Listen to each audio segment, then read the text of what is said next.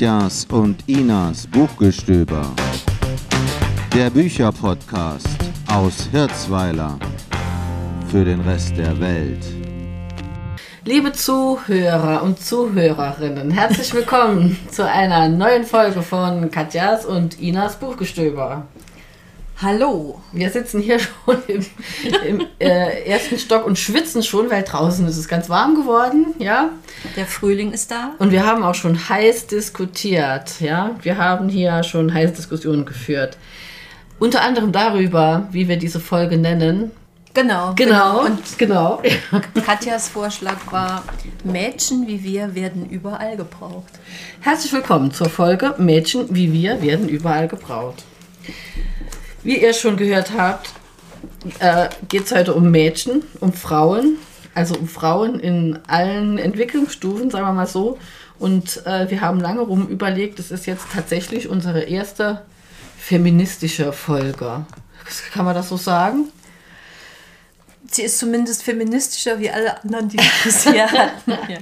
Was unter anderem daran liegt, wollen wir gleich loslegen. Ja? Genau. Wir haben heute zwei Bücher für euch und Katja will direkt mit Direkt loslegen, ja. Genau. Also wie gesagt, die Folge ist feministischer als alle anderen, die wir bisher hatten, was daran liegt, dass äh, vor ungefähr vier Wochen oder vor sechs Wochen ein Buch rausgekommen ist, das ich unbedingt lesen musste.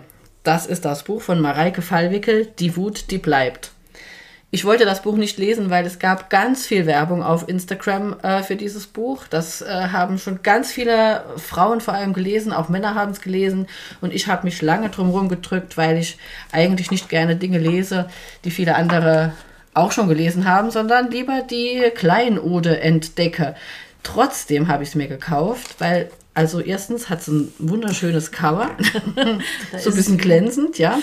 Aber es ist auch ein wirklich interessantes Thema. Denn die Handlung in dem Buch ist ganz aktuell. Es spielt während der Corona-Zeit, also im Verlauf der letzten beiden Jahre, auch in den, den Lockdowns, ja, und die ähm, Rezensionen im Internet, die haben mich auch sehr neugierig gemacht, muss ich sagen. Die Autorin, die Mareike Fallwickel, ist eine Österreicherin und hat auf Instagram, das muss ich sagen, äh, den Namen The Zuckergoschall. Ja? Zuckergoschel. Ja, Okay. also viele kennen die äh, Mareike Fallwickel unter The Zuckergoschall. Sie hat ungefähr 12.000 ähm, Follower, das ist eine ganze Ecke. Und hat hier ein Buch geschrieben, das richtig knallt. Ja. Um was geht's denn bei dem? Um was geht's denn? Ja. Also, in dem Buch geht es um die Last, die auf den Frauen abgeladen wird und das Aufbegehren dieser Frauen.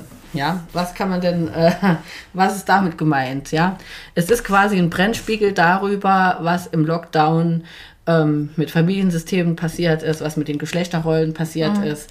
Ähm, man ist ja quasi wieder zurückgefallen auf alte Muster. Das ist ja so ein Tenor, den, den viele äh, äh, erkannt haben, dass die ganze Eman Emanzipation, was zum Beispiel den Beruf betrifft, gerade wieder, äh, gerade wieder ad acta gelegt wurde, dadurch, dass einfach die ganzen Einrichtungen, in denen man die Kinder, äh, in denen man die Kinder abladen kann tagsüber, dass die während der Lockdowns geschlossen waren und dass auch ähm, beide Eltern meistens zu Hause waren.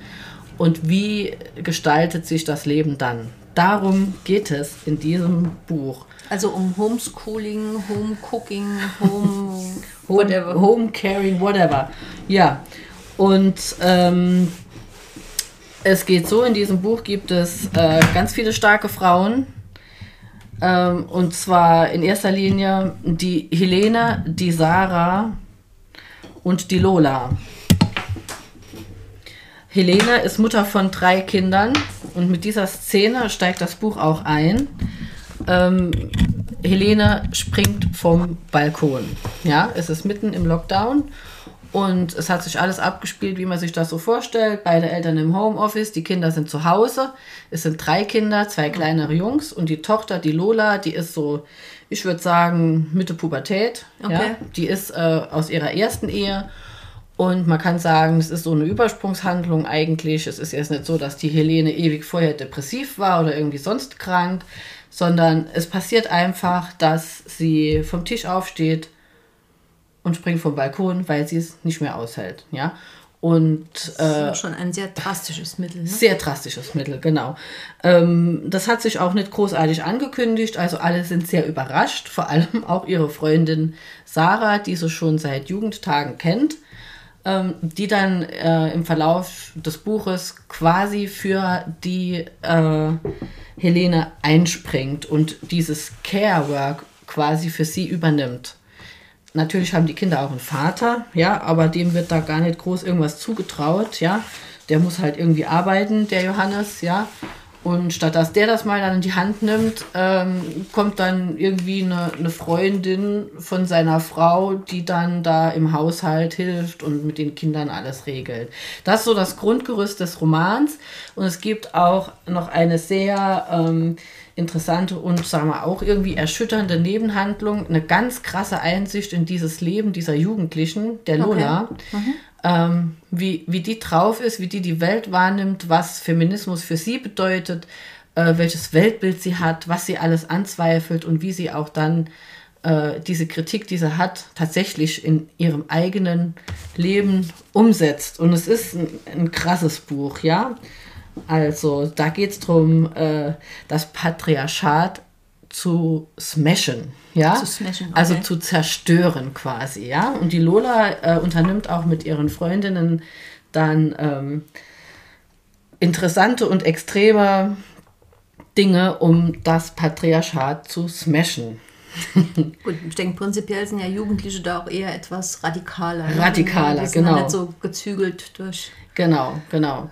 Also die Helene springt vom Balkon, dann gibt es die Sarah, die sich eigentlich schon für eine recht aufgeklärte Frau auch hält. Sie ist ähm, Schriftstellerin, sie ist äh, eigentlich immer so Single gewesen, mhm. hat aber jetzt während dem Lockdown auch einen jüngeren Freund, ja, ja, fühlt sich als aufgeklärte Person, merkt aber dann vor allen Dingen auch im Zusammentreffen äh, mit der Lola, mit der Tochter und auch mit dieser familiären Situation, dass er überhaupt nicht, äh, sagen wir mal, so, so frei ist, wie er eigentlich denkt, sondern auch voll drin ist in diesen patriarchalen Erwartungen, die die Gesellschaft so ganz unterschwellig und automatisch so an, an die Frauen denkt. Sie wiederum ist natürlich hin und her gerissen, auch von einem Schuldgefühl. Wieso hat sie nicht mitgekriegt, dass ihre Freundin sich ähm, okay. umbringen will? Und sie hat noch einen Kinderwunsch, also die, die ist so, so 40 aufwärts so ein bisschen, ja.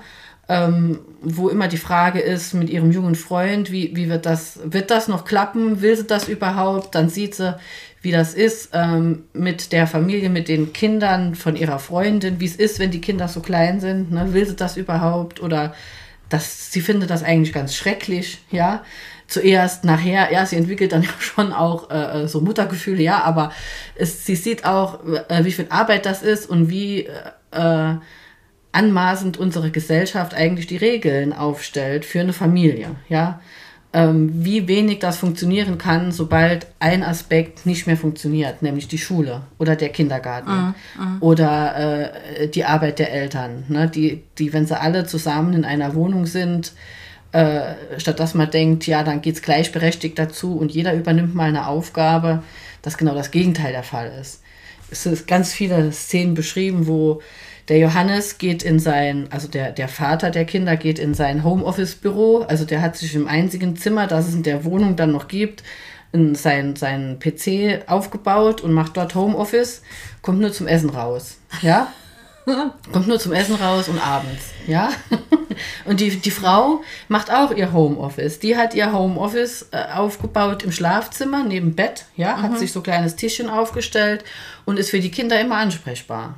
Und sagt auch zu den Kindern, komm zu mir, äh, geh nicht, äh, geh nicht, zu, Papa. Geh nicht mhm. zu Papa, nerv den nicht und äh, komm zu mir. Und sie arbeitet aber aber auch die ganze Zeit. Mhm. Und hat mhm. natürlich dann mhm. irgendwann im Kopf nur noch äh, Wollknäule, kann man sagen. Ne? Und ich so. denke, das ist keine Ausnahme. Also es ist vielleicht ist die Ausnahme, dass die Frau sich dann äh, oder viele Frauen sich vom Balkon gestürzt haben. Aber ich glaube, genau diese Situation gab es jetzt oder gibt es immer noch sehr häufig. Ja, ja.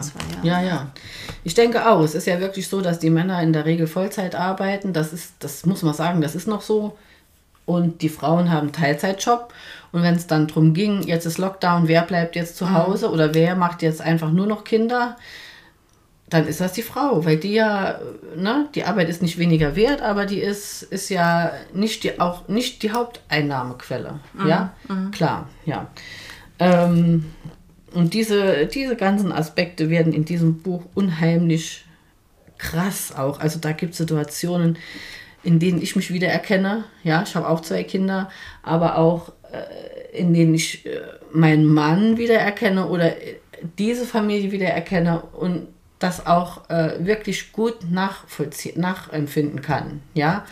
Okay. Äh, wo man dann aber auch wirklich denkt, dadurch, dass das hier so ähm, konzentriert in dem Buch auf einen trifft, man wird mit allen äh, eigenen Vorstellungen zu dem Thema konfrontiert. Und ich war in der Zeit, als ich das gelesen habe und noch bestimmt zwei, drei Wochen danach selbst äh, ganz unerträglich, ja. Deinem äh, Mann gegenüber. Äh, ja, genau. Und sowieso allen Männern gegenüber. Also ein ganz großes Thema ist hier zum Beispiel auch ähm, das Körperbewusstsein, ja, oder das okay. Körperbild. Wie äh, werden Frauen in der Gesellschaft wahrgenommen? Wie geht man mit ihrem Äußeren um? Im Vergleich, wie geht man mit Männern um? Mhm. Ja, wie soll eine Frau aussehen? Was passiert, wenn sie nicht so aussieht? Ja, und was tragen Frauen eigentlich selbst dazu bei, dass das so bleibt. Und da gibt es ganz schön viele krasse Handlungsumschwünge und äh, äh, Gedanken, die die Lola denkt, Gedanken, die die Sarah denkt, mhm, ja, okay. und so weiter und so fort. Also das ist, das Buch ist voller Erkenntnisse für mich. okay. Genau. Und dadurch, dass es diese verschiedenen Perspektiven hat, ist es auch eigentlich was für, für alle Frauen. Äh, nicht jetzt nur für die, die mhm. Familie haben, sondern auch für die, die äh, keine haben, weil es ist ja diese Freundin, die dann alles dieses übernimmt. Mhm. Und natürlich auch für jüngere Frauen. Mich würde wirklich mal interessieren, äh, habe ich mir auch vorgenommen, wie jetzt das so Mädels ab 16 bis 25, wie die überhaupt so drauf sind. Ne? Man denkt, man hat so den Überblick, aber da habe ich eigentlich gar nicht mal, gar nicht mal so den, mhm. den mhm. Einblick in diese Altersgruppe. Ja, ähm, ich kann vielleicht das, den Anfang vorlesen. Das ist die, die, die Szene, in der die Helene dann vom, mhm. vom Balkon mhm. springt. Ne? Haben wir keinen Salz, sagt Johannes beim Abendessen. Sagt es genau so. Haben wir kein Salz. Und nicht einmal in Helenes Richtung. Sie hört das Du in seiner Formulierung. Hört, hast du es vergessen? Hört, du hast doch gekocht hört, stehst du noch mal auf und alle diese Dus schlagen ihr die Kraft aus dem Körper. Matt und müde sitzt sie da, in ihren Ohren das schwere Dröhnen, wie es anschwillt, wie es körperfüllend wird, so dass da kein Platz mehr ist, nicht einmal für den nächsten Atemzug. Sie sieht, dass Lola im Salat stochert, so missmutig mit dem neuen Teenager-Gesicht, sieht, dass Maxi ein Kartoffelstück mit den Fingern in den Mund schiebt, statt die Gabel zu benutzen, sieht, dass Lucius beinahe sein Wasserglas umwirft. Beide sind blond wie Johannes, präsent, fordernd, so bedürftig und laut.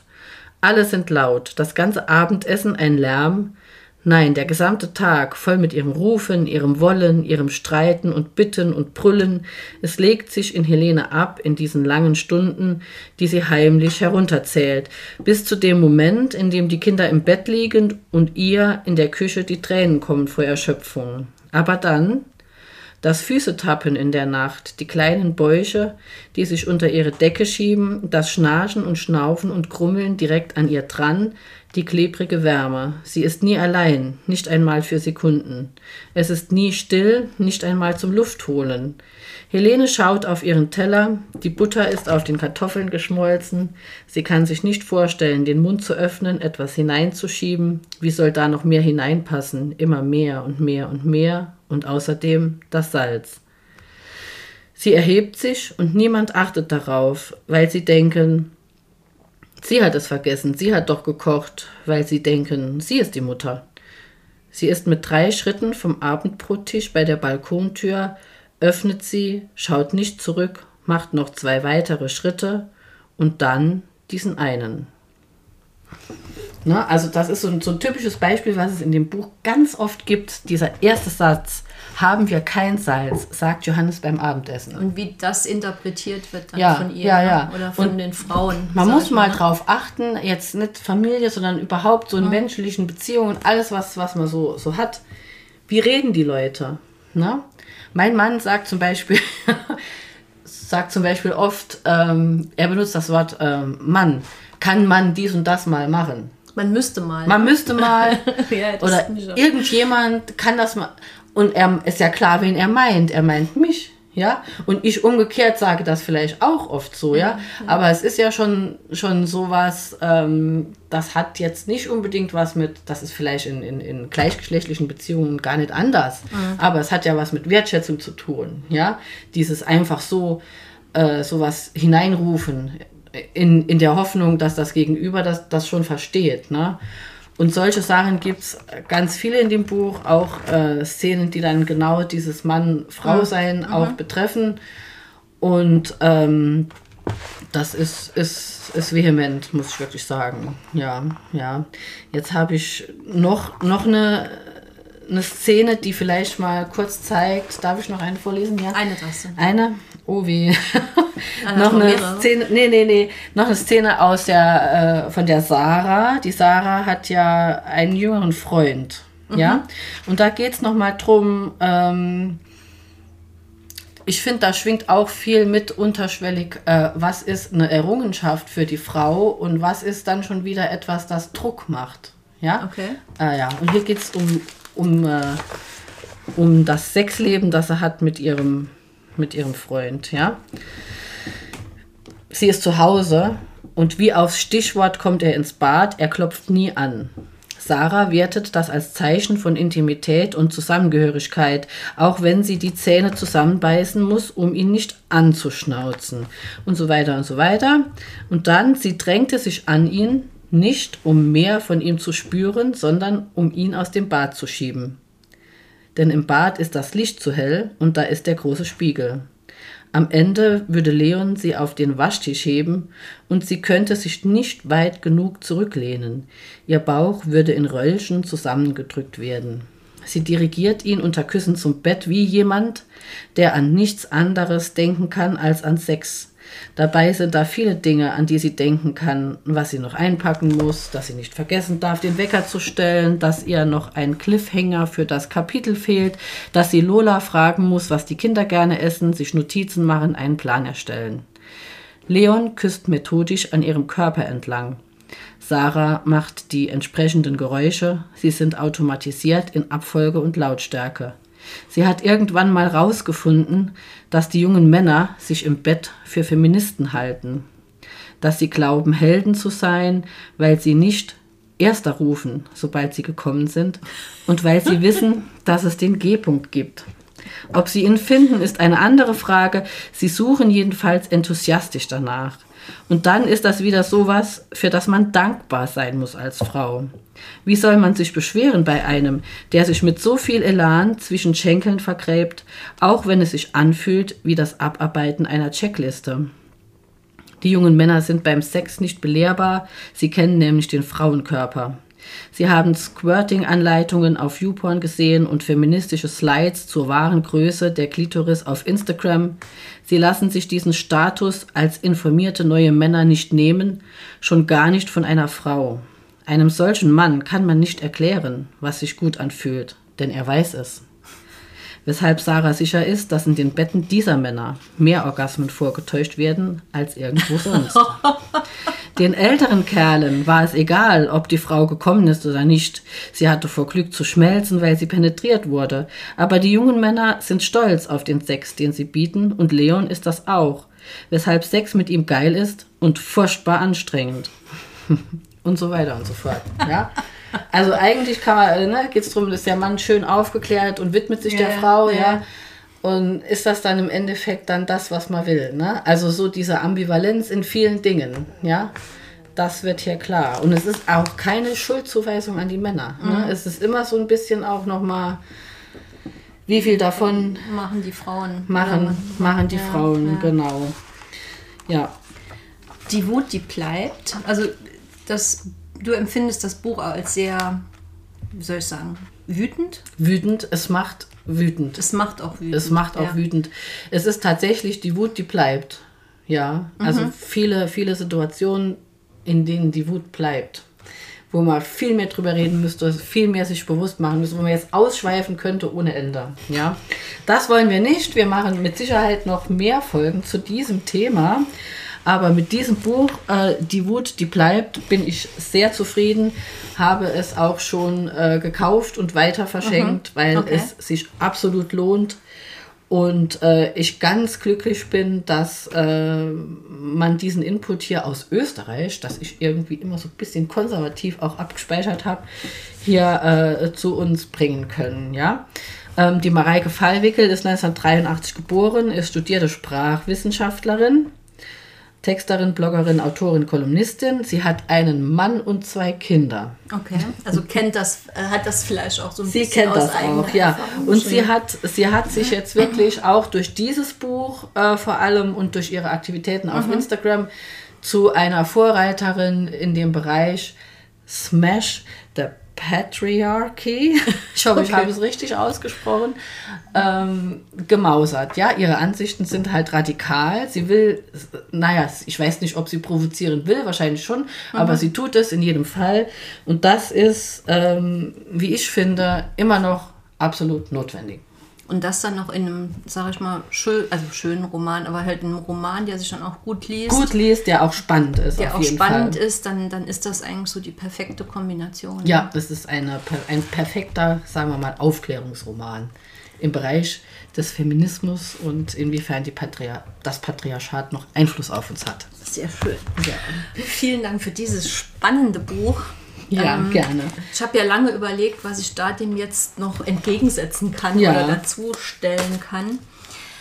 Und ich dachte so, die, ich glaube, emotional kommt man kaum an dieses Buch ran. Schwierig, ja. Mhm. Sehr schwierig, deshalb habe ich jetzt ein bisschen anderen Ansatz gewählt und habe eher ein, ein Sachbuch oder sachliche Informationen würde ich gern dagegen stellen.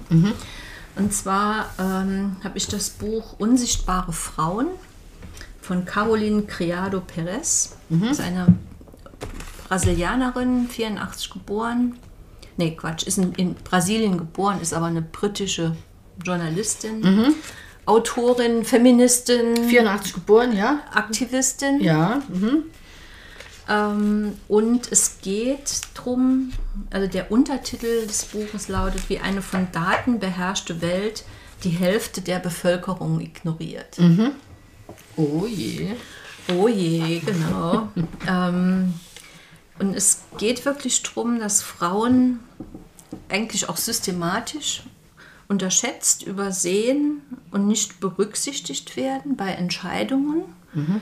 Sie sind unsichtbar. Ne? Und das hat ähm, ja, katastrophale oder kann katastrophale Folgen haben.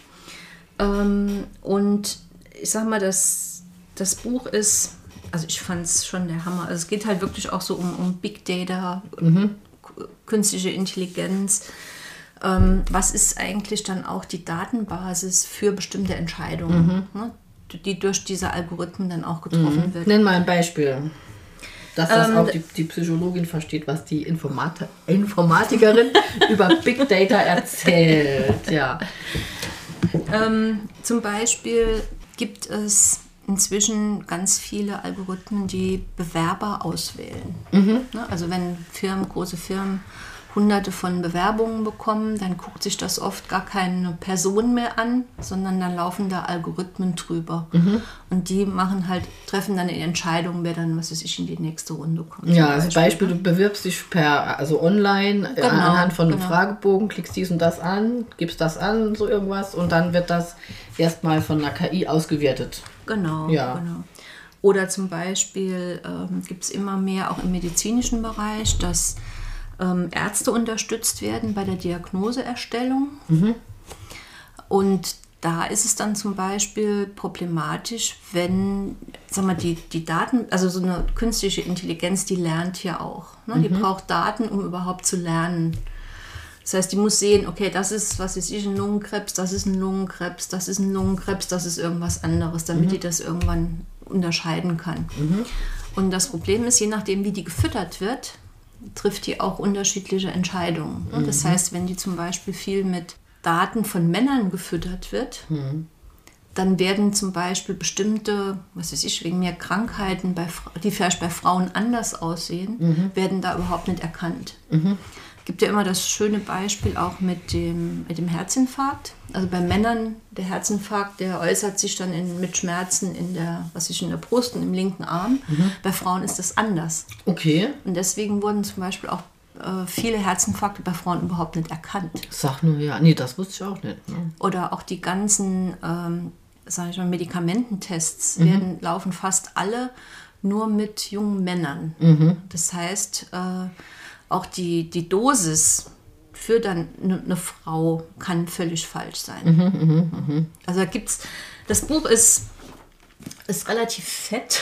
Ja. Ähm, und die hat allein, glaube ich, 70 Seiten am Ende, ähm, wo es nur ähm, Verweise ja. Mhm, gibt auf, auf andere Quellen. ne? Also das ist äh, der Wahnsinn. Also das ganze Buch strotzt nur von diesen, Diesen von diesen Beispielen. Beispielen. Oh ne? weh, ja. Und das ist, das sind teilweise so ganz einfache Sachen. Also ist ganz am Anfang ist so eigentlich so ein, so ein schönes Beispiel. Kann Schneeräumen sexistisch sein?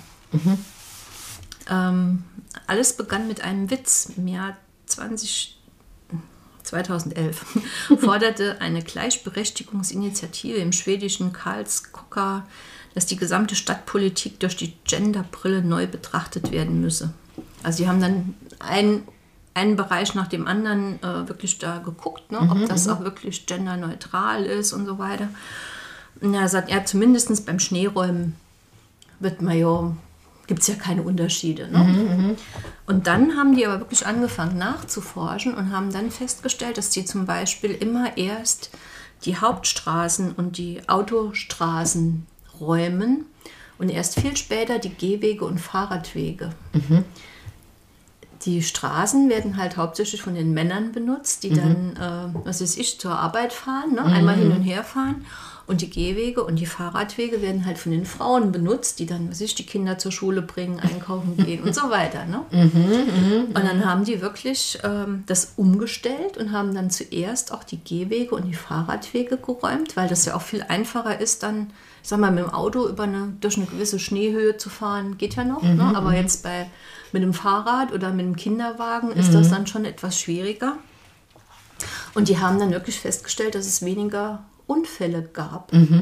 Ja, ja, ja. Also so Sachen, Weil die dann auch nicht auf die Straße äh, gehen mussten, sondern äh, auf ihren Gehwegen gehen konnten. Und die waren geräumt. Ja, ne? ja. Also das ja. heißt, die sind nicht irgendwie auf Glatteis Gestürzt, gestürzt, ja, oder. Mhm, oder sowas. Ne? Also das ist so ein Beispiel, da habe ich auch gedacht, Gott, da wäre ich im Leben nicht drauf Im Leben gekommen, nicht ne? drauf gekommen, ja. Ja, auch dieser Gesundheitsbereich, was du gesagt hast, Ja. ne, dass diese Medikamententests an, vorwiegend an jungen Männern ähm, gemacht werden, das ist eigentlich ja doch was Offensichtliches, aber man macht sich gar nicht so viel Gedanken drüber. Ne? Ähm, das ist ja auch eine Sache, wo man sich dann fragen kann, warum ist das so? Und äh, da wird es wahrscheinlich irgendwelche Faktoren geben, die dann Ja. eher dazu führen, das werden äh, Studenten sein, da wird es vielleicht dann 20 Dollar dafür geben oder so. Da ist ein bisschen Risiko dabei. Männer sind eher risikobereit, was den eigenen Körper betrifft, ne? Und da machen die das eher, ne? Aber halt die Auswirkungen. Ne? Ja, also ich denke, dass ja.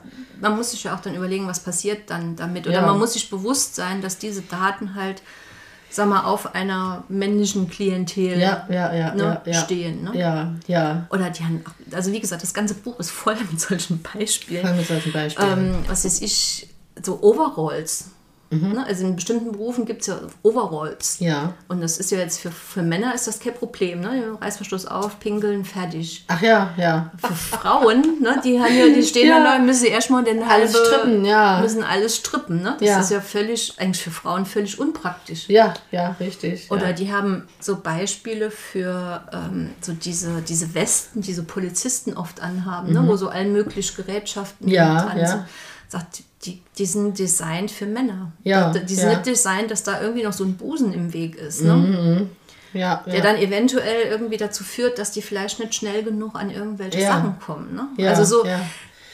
das Ding ist voll.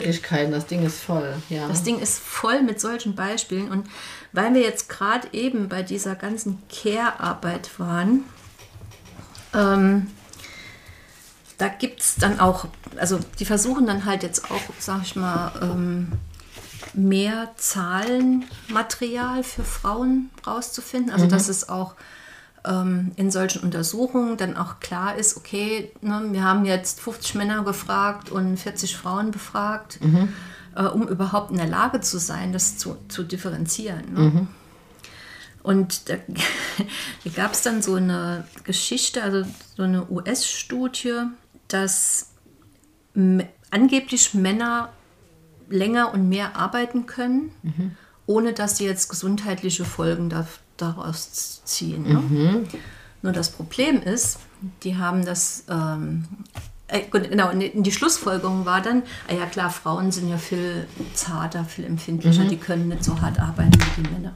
Und dann haben sie halt mal genauer hingeguckt und haben gesagt, okay, wenn, wenn ein Mann und eine Frau 40 Stunden arbeiten, dann hat die Frau vielleicht noch 10 Stunden oder 12 Stunden oder 15 Stunden an unentgeltlicher Care-Arbeit geleistet. Ne? Das Ja. heißt, die ist eigentlich schon äh, auf einem viel höheren Niveau halt an auch unbezahlter Arbeit.